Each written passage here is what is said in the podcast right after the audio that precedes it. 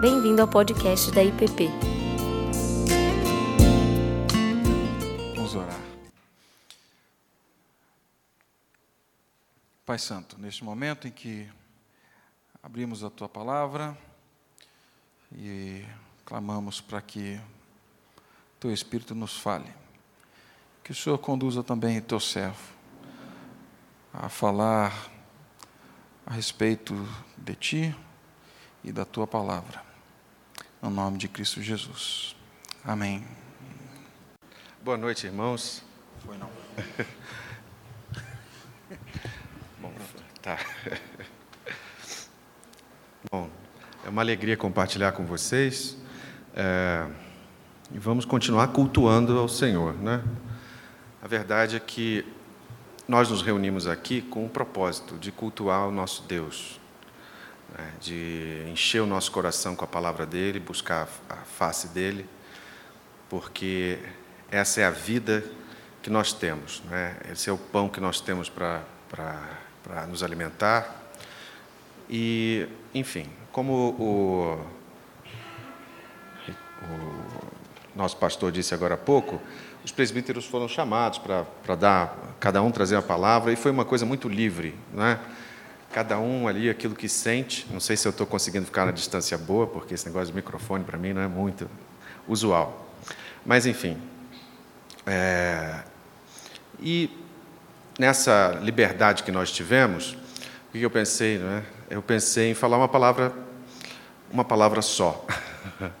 uma palavra simples, que está em toda a Bíblia, que é parte das Escrituras, porque é parte do caráter de Deus. Né? E essa palavra tem a ver com essas tantas dores que nós temos vivido no Brasil, tantas dificuldades, tantas tragédias, tanto luto, tantas tribulações, tantas batalhas, uh, tantos pesares, não é? É a palavra que nós ouvimos muitas vezes já neste culto e vamos continuar ouvindo e a gente vai passear pela Bíblia falando nela, que é a palavra misericórdia. É? Isso virou uma interjeição né, dos crentes, misericórdia. e aos poucos vai perdendo o sentido, é? e, ou, vai, ou, fica pra, ou, ou fica como algo uh, só para aqueles que estão ali naquela situação de miserabilidade, né? Oh, tenha misericórdia.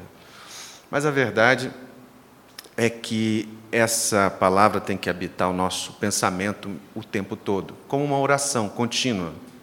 Né? Os, os, cristãos ortodoxos dizem que a oração tem que ser como uma respiração, como a nossa respiração. Né? Então a gente podia ficar, que nem o cego Bartimeu, falando: Jesus, filho de Davi, tem misericórdia de mim. Jesus, filho de Davi. E assim a gente pode passear pelas Escrituras falando de misericórdia, falando dessa misericórdia. Senhor, tem misericórdia de mim. Né? Ou então, como o salmista lá no Salmo 6, 2 diz: Tem misericórdia de mim, Senhor, porque eu sou fraco. Sara-me, Senhor, porque os meus ossos estão perturbados. Né? Nós vivemos numa sociedade que cultua a força, né? cultua os fortes, cultua aqueles que não, que não caem, que não retrocedem, não é? aqueles que são capazes, aqueles que chegam ao topo. É? Todos os momentos nós vemos essa, é, é, é essas luzes piscando, é? daqueles que são fortes, os mais bonitos, os mais ah, inteligentes, né? aqueles que são mais capazes disso, daquilo, daquilo outro. Mas a palavra de Deus nos convida a reconhecer que precisamos da Sua misericórdia. E talvez muito mais mesmo sendo crentes, muito mais do que tenhamos consciência. Nós precisamos de mais dessa, dessa oração contínua. E o que eu vou fazer hoje é passear pela Bíblia, mencionando é, versículos que falam dessa misericórdia de Deus, que revelam a cada um de nós é, é esse caráter de Deus. Né? E aí eu fui fazer o dever de casa, porque afinal de contas aqui é uma igreja de gente inteligente e tal, a gente tem que ter que pesquisar temos pastores poliglotas e tudo mais. Aí eu fui ver que misericórdia, essa palavra vem do latim, né? E miseratio, que é compaixão, mais córdia, que é fácil de perceber, é o coração, né? E aí, um culpa, é, misericórdia é coração cheio de compaixão. Isso já diz tudo, eu podia ir embora, que vocês já, já entenderam absolutamente tudo. Porque a misericórdia, essa misericórdia de Deus, não é algo que a gente possa, é, digamos assim, uh, segurar como uma energia cósmica. Não.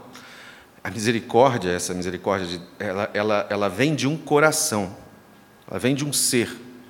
Não é algo que nós possamos manipular como uma energia. Nós só podemos receber essa misericórdia se ela nos é dada. Né? É um coração compassivo, é um coração que tem compaixão. Né? E, então não dá para manipular esse poder. Né? Muita gente pensa que, que a vida espiritual se trata de você é, mexer, mover as chaves certas, manipular as palavras certas, e aí você consegue né, se tornar ou poderoso, ou bem-sucedido, ou feliz. Mas, na verdade, o que as Escrituras nos convidam a fazer é exatamente o que foi lido aqui antes pelo pastor Ricardo. Vinde a mim, venham, bebam de graça dessa água a água que eu, que eu dou para vocês. Né? Então, é, é um reconhecimento da nossa necessidade.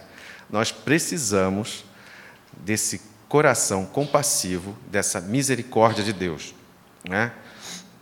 É, e aí eu fui olhar, assim, aquela história, quantas vezes aparece a palavra misericórdia na Bíblia? Né? Quem, quem, quem sabe? Gincana, não. Na verdade, são centenas de vezes centenas de vezes, aparece em todos os, os, os, livros da Bíblia.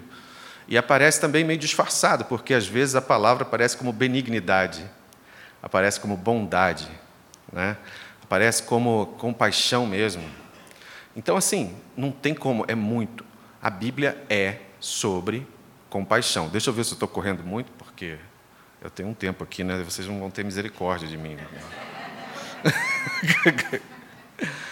Mas enfim, aí eu fui lá ver que tem uma palavra é, em hebraico que é muito repetida no Antigo Testamento e traduzida por misericórdia, que é hesed. Essa hesed significa gentileza e amor, né? o amor, gentileza, essa, uh, digamos assim, essa cordialidade, né? essa candura, digamos assim, gentileza. Como dizia o profeta, gentileza gera gentileza. Enfim, isso está no Antigo Testamento. E, então, ele tem a, tem a ver com um ato gratuito e espontâneo de amor. Né? Você misericordi, misericordiosamente, você tem uma atitude gentil, graciosa. Né? Mas tem também um outro, um outro sentido, que é um sentido legalista. Tem a ver com cumprir aquilo que foi acordado. Fazer aquilo que, que disse que ia fazer. Então, essa misericórdia de Deus, olha que interessante, tem a ver com a aliança, o acordo, a aliança de Deus. A aliança de Deus tem uma base na sua misericórdia, no seu caráter misericordioso. Né? Isso é, é fantástico. E, então, essa aliança de Deus com o seu povo, que aparece lá com Abraão, Deus tendo misericórdia daquele casal engraçado, né? Abraão e Sara. Eu sempre digo na escola dominical, hoje de manhã eu dei aula para esses anjinhos, ah, que a promessa não era só para o Abraão, era para o Abraão e para Sara. Vocês podem perceber que era para o Abraão e para Sara. Se fosse só para Abraão, estava resolvido lá no Ismael, estava resolvido com outra, de outra forma. Mas era com Abraão e com Sara. Então, esse casal engraçado, que vai peregrinando, sai de Ur, vai para lá e para cá, ele recebe essa misericórdia, misericórdia de Deus e na forma de um bebê, um bebê tão esperado. Né? E ali é feita uma aliança. A aliança com Abraão é, tem essa base na misericórdia de Deus. Vai seguindo, uh, uh, seguindo o dever de casa, tem uma outra palavra também no Antigo Testamento que é usada, que é traduzida para misericórdia, que é ahamim. Que, olha que interessante que é um substantivo plural é, usado para vísceras, entranhas, e tem a ver com sentimento de amor, compaixão, misericórdia. Então, outra palavra que é traduzida do hebraico no Antigo Testamento. Então, olha só que riqueza essa palavra nos traz. Né? É, as entranhas e aí a gente vê tanto no Novo Testamento Paulo falando de entranhas né, de misericórdia, ou mesmo lá no, no, Evangelho de Lucas, no começo do Evangelho, Deus né, nas suas entranhas de misericórdia. De novo, chegamos a esse ponto que, na verdade, isso só existe, isso nós só podemos desfrutar tendo recebido de um coração, de um ser consciente e eh, movido a agir com misericórdia. Né? Ah, e aí, outra coisa interessante é que esse termo também é usado, tem uma raiz, na verdade, ligada a útero, ventre materno, você vê, entranhas. Deus trata misericordiosamente, né, de forma paternal ou maternal, inclusive, né, com poder e com graça, uma aliança com seu povo, e ele cumpre, ele é fiel nessa aliança. E aqui está um caráter de Deus. Então a gente não tem como escapar disso. A misericórdia está em toda a Bíblia. Aí eu estava lendo no início do ano aquele livro do. O livro que vocês leram há 10 anos, mas estava lá, porque às vezes a gente compra o livro e fica ali, né? Aí tá. Eu falei assim: ah, não, vou, vou ler esse livro. Aí mais um do James Houston. Aí estava lá o, o, o, criador. James Houston, vocês conhecem, é amigo dele. Né? É. é. e aí, é, basicamente, ele fala que o, que o caráter criador de Deus né, ele é, é, é também tem a ver com ah, essa, esse papel redentor. Né? Porque pensa no seguinte: Deus, ao contrário do que muita gente pode imaginar, ele não cria o mundo e sai correndo. Né? Tipo, hoje eu fiz um bonequinho lá de biscuit, minha filha pediu, eu fiz lá um passarinho que ela pediu. Aí eu fiz aquilo ali, abandonei, né? O troço ficou lá, meio torto, tá ali. Deus não faz o homem né, e a mulher, não faz esses bonequinhos de barro que somos nós e tchau. Não, ele sustenta o mundo. Ele sustenta a sua criação. Ele não está assim, tipo, bom, agora deixa eu me divertir em outra coisa, vou criar outro universo, deixa aqueles carinhas lá né, brigando, e eles vão ficar falando de política o resto da vida, vão se explodir, deixa isso para lá. Então, não, ele sustenta o mundo. Né? Então, e, só que nesse, nessa, nesse caráter, nesse poder dele de, de, de criar e sustentar, né, com seu espírito, é, nos leva a entender, olha, Deus age como pai, não como mero criador, um engenheiro. Ah, tem muita gente que fez engenharia e que não vai olhar para o prédio como quem olha, para o seu filho. Né? O cara vai lá, não, esse prédio aqui até nem, nem é muito bom, vou negar essa obra. Não. você pode até renegar alguma obra que você fez, né? algum texto que você escreveu, alguma coisa que você fez. Não. Deus não renega a sua obra. E, e ele sustenta. Mas o que, por que, que eu mencionei esse livro do, do, do, do Dr. Hilson? Porque ele diz também que uma palavra usada para criação, igualmente é usada para redenção nas Escrituras. Então, outra palavra também no, no hebraico é usada para redenção. Então, na verdade, a própria criação é um ato de redenção e de, três pontinhos, misericórdia. Então, nós estamos o tempo todo tratando de um Deus misericordioso, bondoso e justo. Afinal, a outra, outra a gente podia traduzir para benignidade, para bondade. Deus é bom. Esse é o caráter do nosso Deus. Né? O Salmo é, 89, 14 diz: Justiça e juízo são a base do teu trono, misericórdia e verdade vão adiante do teu rosto. Pensa nisso. Né? O trono de Deus é firmado em justiça e juízo, a misericórdia vai à frente, vai adiante do seu rosto, misericórdia e a verdade. É, essa, essa, essas realidades aí, elas têm, têm implicações na nossa vida, na vida e na vida da igreja, evidentemente. Não é? Ah, e aí a gente pensa, mas vem cá, misericórdia. Afinal de contas, é, para quem é direcionado esse ato de bondade, essa misericórdia? No que isso resulta? Não é? Quem precisa de misericórdia, na verdade? Ah, eu não, eu não preciso, eu sou crente. é justamente o contrário. Né? Crente é o que reconhece que precisa dessa misericórdia. É, esse ato de misericórdia é direcionado a nós. Né? E, e porque você pensa, quem precisa de misericórdia? Aquele que já vai perecendo, está enfermo, que está doente, que está faminto, que vai desfalecendo, né? o necessitado, aquele que está em dificuldade. Essa pessoa precisa de misericórdia. os pobres, os desvalidos, aqueles que estão em farrapos. Né? É para esses o Evangelho. Então, esses precisam de bondade, de, de ato, desse ato de bondade, de graça, de perdão. E aí, o que, que ela recebe? O que, que essa pessoa recebe? Alguém que vai morrendo e é alvo de um ato de misericórdia, de bondade, recebe o quê? Vida. A vida. E aí, e essa vida e essa graça na qual ela pode, da qual ela pode desfrutar. Nós podemos desfrutar da vida, da graça de Deus, a partir dessa bondade. É?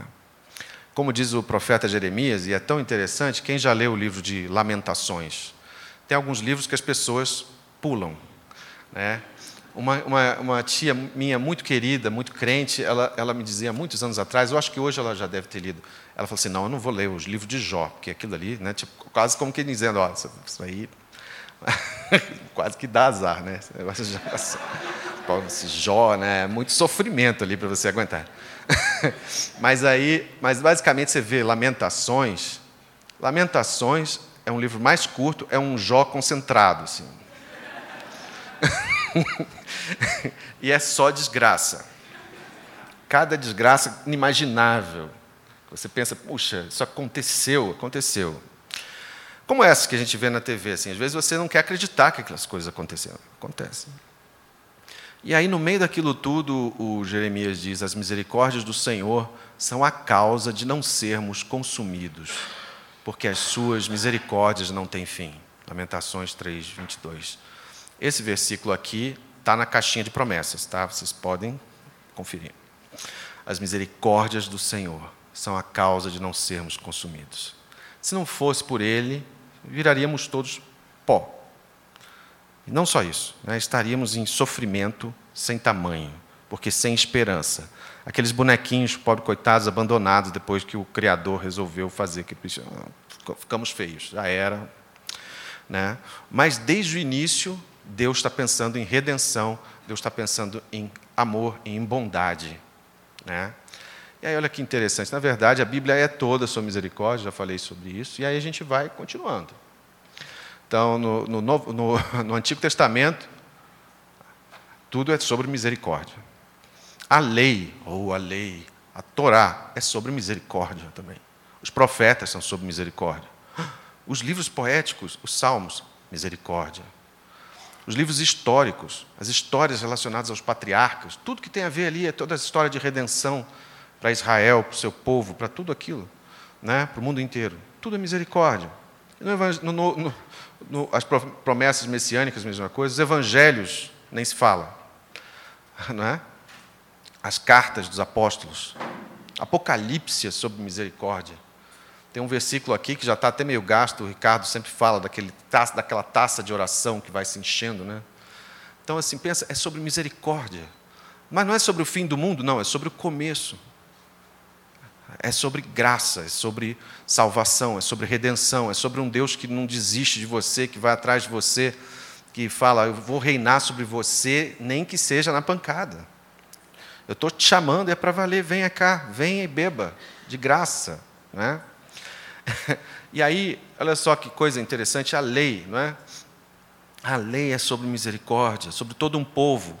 É, um, é, um, é a história de um povo saindo da, da, da escravidão, da idolatria, sendo arrancado na pancada, assim, na vontade, né? no mar aberto, nos sinais e prodígios, naqueles aqueles efeitos especiais, né? aquele, aquele culto assim que todo mundo sai pulando. Está ali, isso aí é Êxodo. E aí vem a lei. É para libertar esse povo. E, e fala: olha, é, é, é misericórdia sobre os órfãos, sobre as viúvas, sobre os idosos, sobre os pobres, sobre os miseráveis que estão aí. Não pode ser miserável nesse povo. Né? É sobre os estrangeiros. Amai o estrangeiro. Você imagina um negócio desse, gente? Quantos anos tem essa lei? Quatro mil anos, amai o estrangeiro, fosse, foste um estrangeiro na terra do Egito. Uau! É sobre misericórdia. Não é? Saberás, pois, que o Senhor teu Deus é, é Deus fiel, que guarda a aliança e a misericórdia até mil gerações aos que o amam e guardam os seus mandamentos. Deuteronômio fala isso. Os profetas, né? Ele fala: Ele te declarou ao homem o que é bom e o que o Senhor pede de ti, que pratiques a justiça e ames a misericórdia e andes humildemente com teu Deus. Ah, não, mas o que Deus quer não é exatamente que eu ande com uma roupinha de crente, aquela coisa bonitinha assim, né, bem alinhado, não é que eu vá à igreja. Deus quer que você ame a misericórdia. Puxa vida!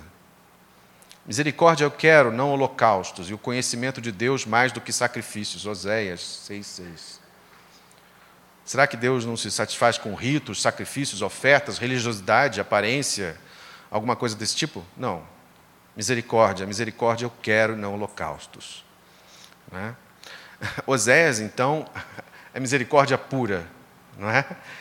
Se a gente for falar aqui de Oséias, eu gosto muito daquele capítulo 11 que diz, né, parece que Deus rasgando o coração, chorando, sentindo dores, assim, falando: o que, que eu faço com você? Né? Quando Israel era menino, eu o amei do Egito, chamei meu filho. Mas como chamavam assim, se iam da minha face, sacrificavam a, aos ídolos, a balins. Né? E aí ele diz: Mas eu ensinei a caminhar, eu ensinei a andar, eu estendi cordas de amor, cordas humanas, laços de amor, e fui para com eles como os que tiram o jugo de suas queixadas, e lhes dei mantimento. Misericórdia. Como te deixaria? Como te deixaria, Efraim? E aí ele continua lá e fala assim: está comovido, comovido em mim meu coração, um Deus que se comove. Por isso que não tem esse negócio de uma energia. Né? Ah, não, porque você sabe, as coisas se formam e a gente pode manipular, vamos crescer. Não, é Deus, é um Deus pessoal, é um Deus real. Né? É um Deus capaz de se revelar no meio da desolação. Da desolação. Né? Abacuque está lá no meio tudo queimado, tudo destruído, não tem mais nada. Você fala assim, pô, não tem nem o que comer. E ele está falando, né? Todavia me alegrarei no Senhor, exaltarei no Deus da minha salvação. O Senhor é a minha força e fará os meus pés como das servas e me fará andar sobre as minhas alturas. Expressão de quem conhece um Deus misericordioso. É, como diz Isaías lá, por um breve momento te deixei, mas com grandes misericórdias te recolherei. A gente está falando aqui né, dessas expressões proféticas, poéticas, né, que estão aí na Bíblia toda, súplicas, clamores, Há um Deus de toda consolação, de compaixão, de misericórdia. Isso tudo é incontável. Tem misericórdia de mim, segundo a tua benignidade. É quase como dizer: tem misericórdia de mim, segundo a tua misericórdia. né? Ele repete, né? é poético. É, ele vai, olha, eu, eu sei, meu Deus é misericordioso. Eu sei que está doendo, ele sabe mais ainda. Né? E aí a gente tem que dobrar o joelho mesmo.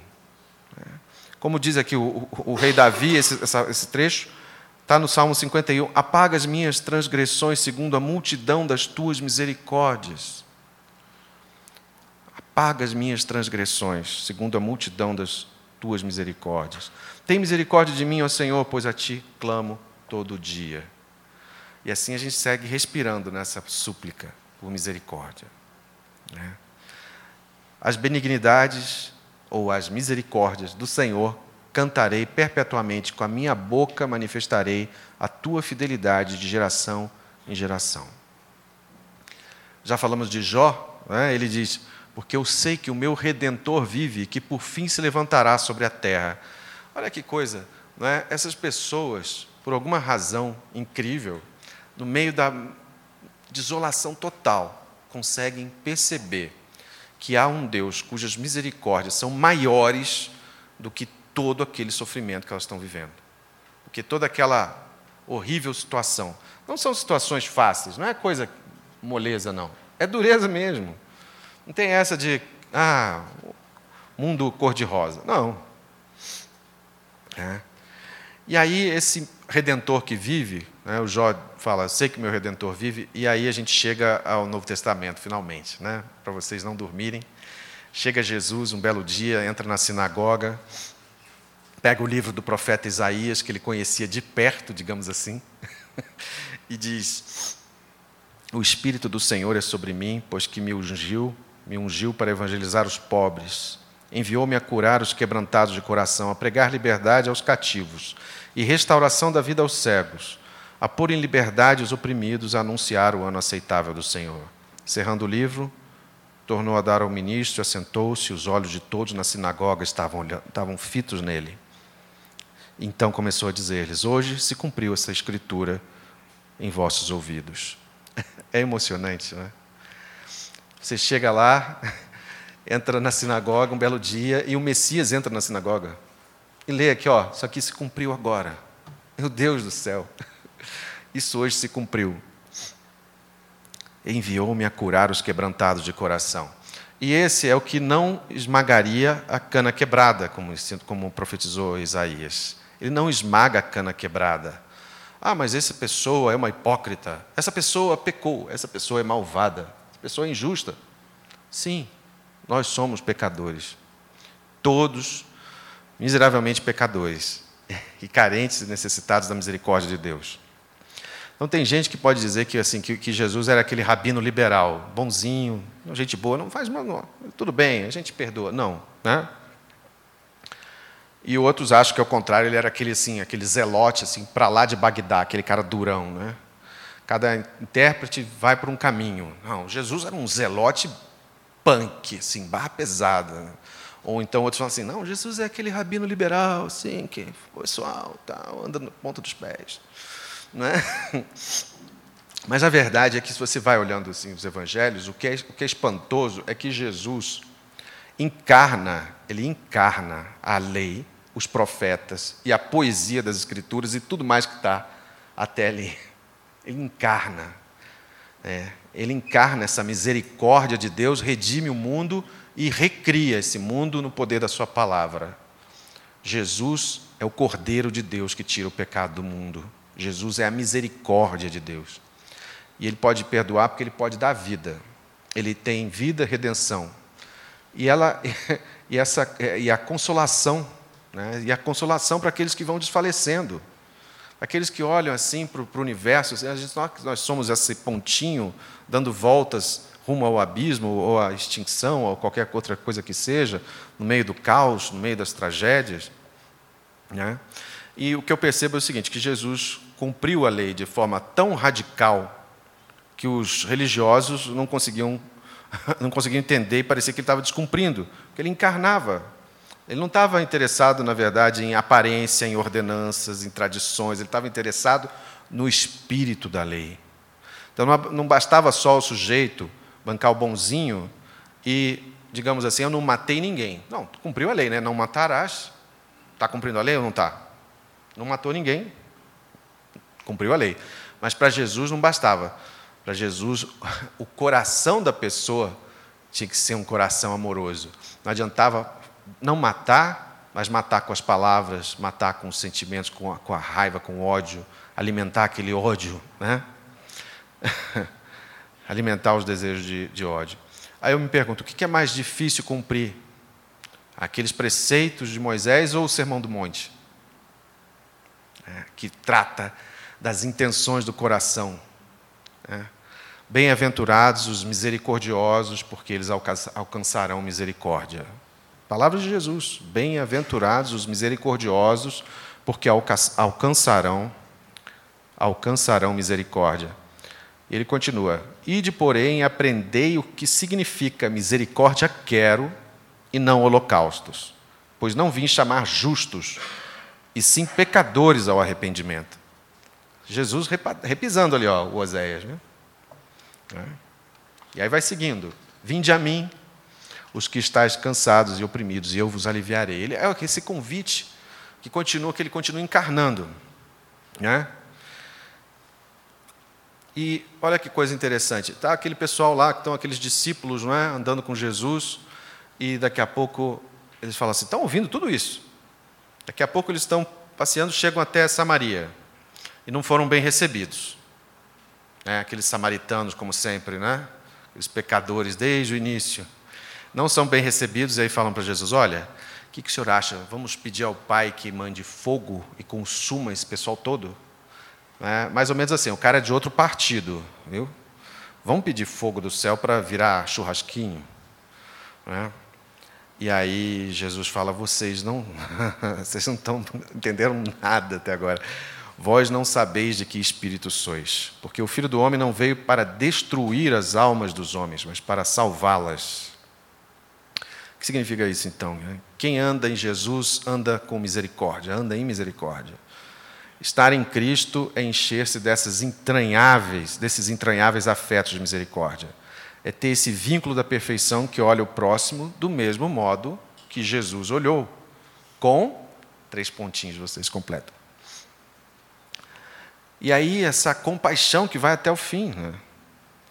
É a compaixão que, que vai, é, é, que, se, que se, se compromete. E, e o discípulo vai como um trabalhador para a seara. Bom, tem muito trabalho pela frente, porque o que não falta é gente precisando de misericórdia. Né? Então a igreja é esse espaço, esse lugar em que pode ter sombra, que pode ter alívio, fonte de água, refrigério, paz, né? fonte limpa, consolo. É, nós temos que ser uma fonte de misericórdia. Muitas vezes, infelizmente, nós não somos, porque nós precisamos de misericórdia mesmo, não é não? Quantas vezes nós não somos?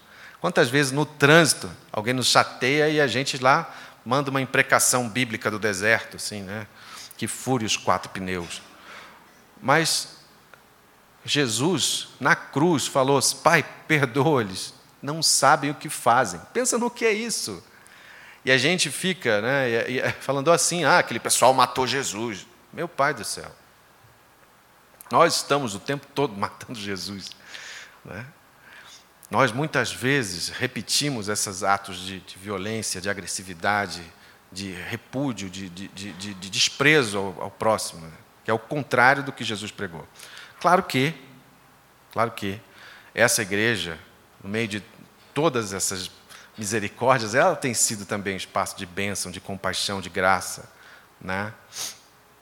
Tem muita coisa que se faz aqui, tem muita coisa que, que acontece e que ninguém nem fica sabendo, mas que são atos de graça, de misericórdia, de apoio, de oração, de consolo, de conversa, né? Eu me lembro que, assim, no, no, aqui quando eu me mudei para Brasília, eu fiquei pensando assim, qual é dessa cidade? Né? Todo mundo fica numa cápsula, a gente fica dentro do carro, vai para lá, para cá, não sei o quê, não se encontra, né? cada um no, su, no seu setor, na sua superquadra. E aí, o que acontece? A verdade é que a gente pode construir, né, é, é, se esforçar por esses encontros, esses encontros de misericórdia, de graça, de perdão, de cura. Somos instrumentos de cura. Né? A verdade é que Jesus nos manda sem levar muita coisa. Nós queremos muita bagagem, muita bagagem ideológica, cultural, emocional, política, sabe-se lá. Não gostei da forma como fulano anda, como fulano fala, como fulano, né, o que, que ele. Ah. E Jesus manda, olha, não leve dois alforjes, né, não leve duas túnicas, vai você com o que tem. Porque o que a gente tem que levar mesmo? Esse coração cheio de compaixão. Nada além disso. Né? E aí chegamos às cartas dos apóstolos, para dar aqui uma. Estamos quase no momento final. Paulo diz aos Colossenses: E vos vestistes do novo, que se renova para o conhecimento, segundo a imagem daquele que o criou. Olha, mesma ideia da criação, novo, novo mundo, nova, né? onde não há grego nem judeu, circuncisão nem incircuncisão, bárbaro, cita, servo ou livre, Cristo é tudo, mas Cristo é tudo em todos.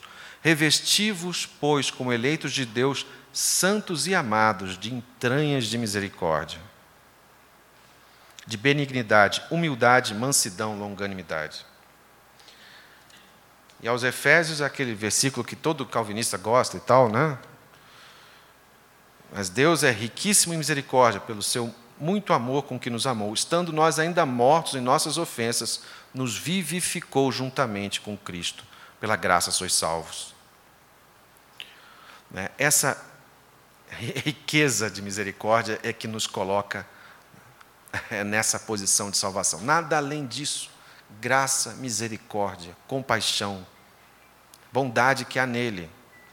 Né? E aí fala o apóstolo Pedro: Bendito seja o Deus e Pai de nosso Senhor Jesus Cristo, que, segundo a sua grande misericórdia, nos gerou de novo para uma viva esperança, pela ressurreição de Jesus Cristo entre os mortos, para uma herança incorruptível. É aquilo. Que, o que a gente recebe? Vida. Vida na graça que há nele. E uma vida cheia de compaixão, de perdão, de entranháveis afetos. Né? Para um Deus que não há, para o qual não há barreiras. Uma vez eu andando na, eu tava, falei que a gente, que eu tinha mudado para Brasília e um pouco tempo eu falava assim, no Rio parece que as coisas eram mais fáceis, até para evangelizar, porque você vai esbarrando na rua, sempre tinha uma confusão. Toda semana eu me metia numa confusão na rua. Né? O Rio de Janeiro é aquela coisa, cidade purgatória da beleza do caos. Então assim, quando eu era quando eu era eh, aqui professor dos adolescentes, eu, eu, não, eu não esgotava as histórias que eu tinha para contar, porque era cada coisa que acontecia e aí está lá, computado. Né? E aí eu contava as minhas aventuras de crente no Rio de Janeiro. Mas depois você fica pensando, bom, você está dentro do carro, mas qual é a aventura que você tem? Alguém te fecha no trânsito. né? Aí você vai no trabalho, aquela burocracia, aquele negócio emperrado, que, vamos lá. Mas as misericórdias do Senhor são a causa de não sermos consumidos. Né?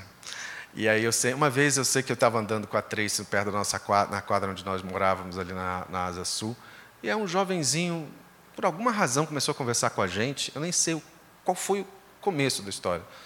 Né? Ele simplesmente esbarrou e tal. Né?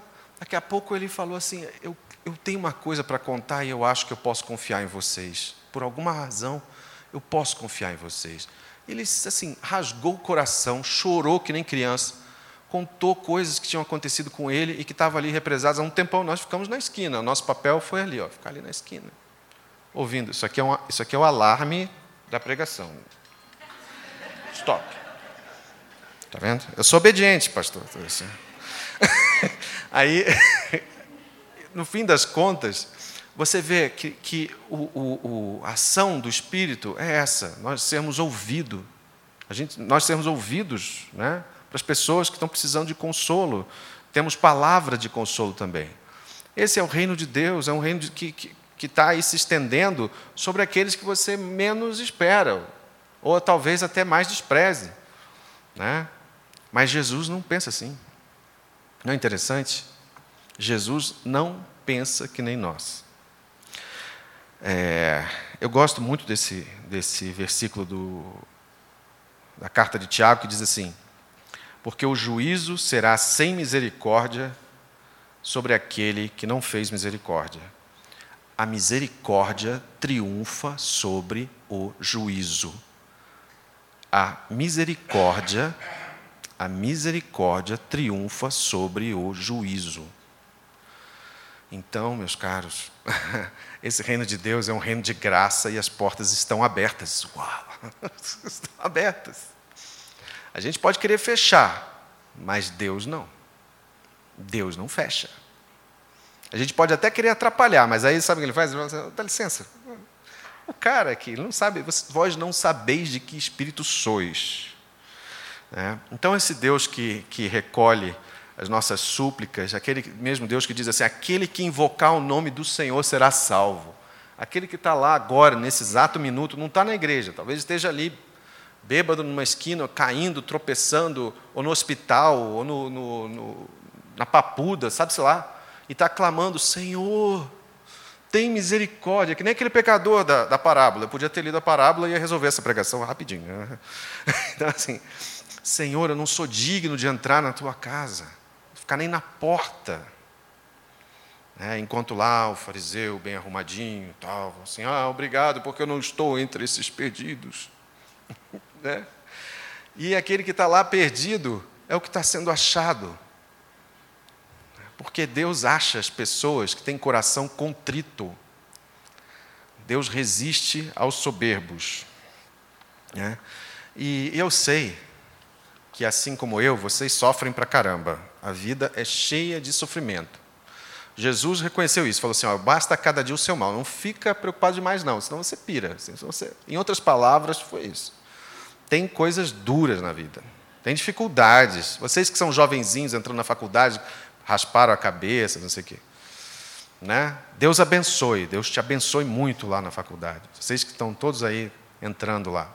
Mas assim, a vida tem muita dureza.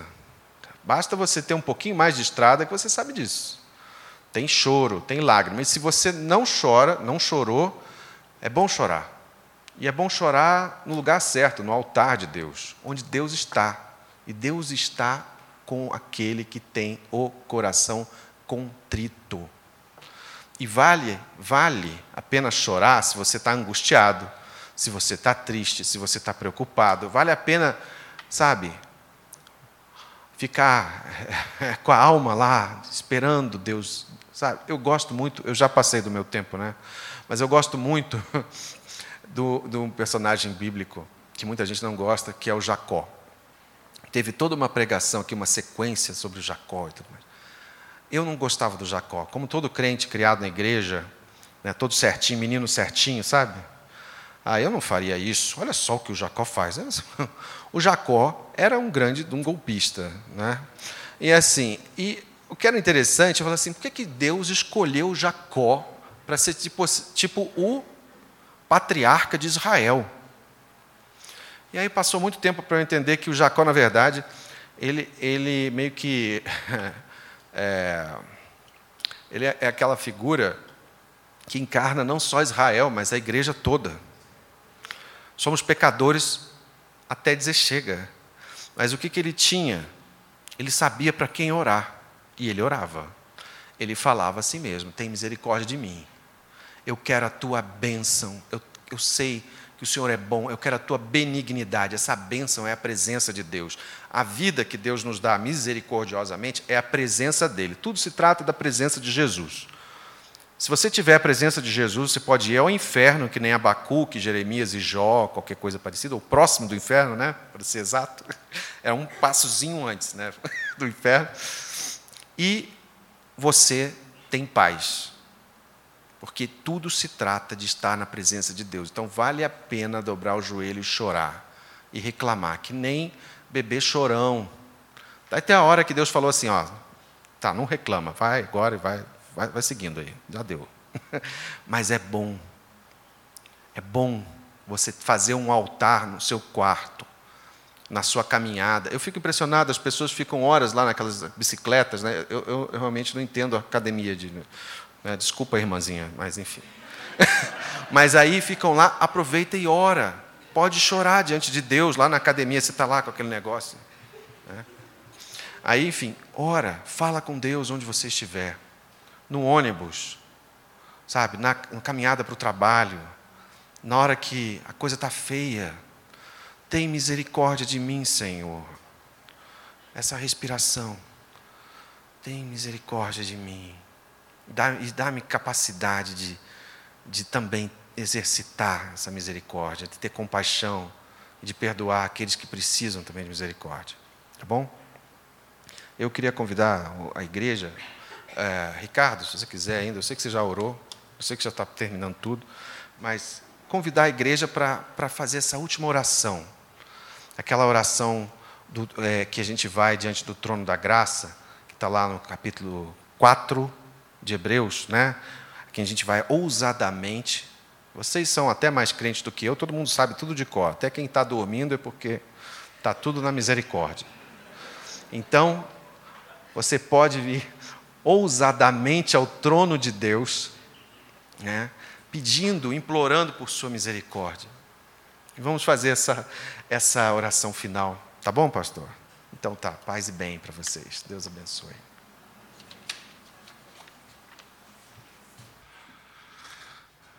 Senhor, tem misericórdia de nós.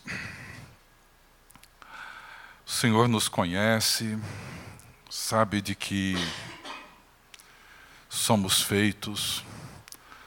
O Senhor conhece as entranhas da nossa alma.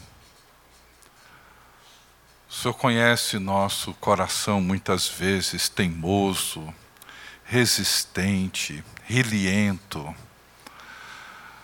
o Senhor conhece, ó Deus, os sentimentos de vingança, a maldade que habita em nós, esses desejos que jamais revelaríamos a ninguém, mas o Senhor que perscruta e que conhece o nosso interior, conhece esses desejos, essas intenções, essas motivações, muitas vezes secretas, ó Deus.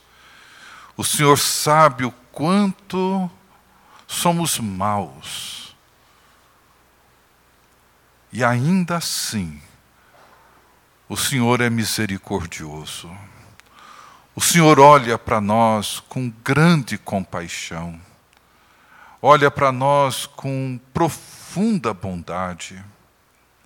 Ó oh Deus, que esse olhar, que esse toque misericordioso, perdoador, salvador, redentor do Senhor mude a nossa vida.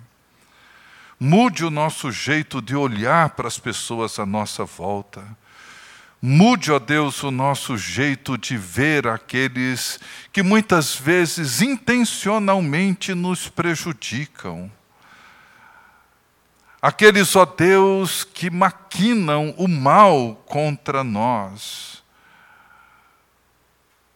Ó Deus, que o nosso coração, a nossa mente, o nosso olhar se encham, ó Deus, com a tua misericórdia, para que possamos olhar e perdoar com o mesmo perdão, amar com o mesmo amor, ser pacientes com a mesma paciência, andar a segunda milha. Ó oh Deus, que os nossos corações sejam misericordiosos, como misericordioso é o teu coração. Te louvamos, porque é assim que o Senhor olha para nós, e é assim que o Senhor nos trata. E ó Deus, que seja assim, uma vez tocados e transformados pela misericórdia do Senhor, possamos, ó Deus, consolar aqueles que são também afligidos. Oramos, ó Deus, por essas famílias que perderam seus jovens nesse incêndio. Oramos, ó Deus, pelas famílias que perderam seus queridos nessa tragédia em Brumadinho. Oramos, ó Deus, por todos aqueles que encontram-se refugiados noutros países, sem família, sem ninguém. Oramos, ó Deus, por todos aqueles que padecem de cuidado e de amor, que vivem solitários. Ó Deus, que o teu povo seja misericordioso. Que possamos, ó Deus, perceber as lágrimas e sermos sensíveis à dor. É o que nós te pedimos no nome de Jesus. Amém. Você acabou de ouvir o podcast da IPP. Para saber mais, acesse nossa página em www.ippdf.com.br.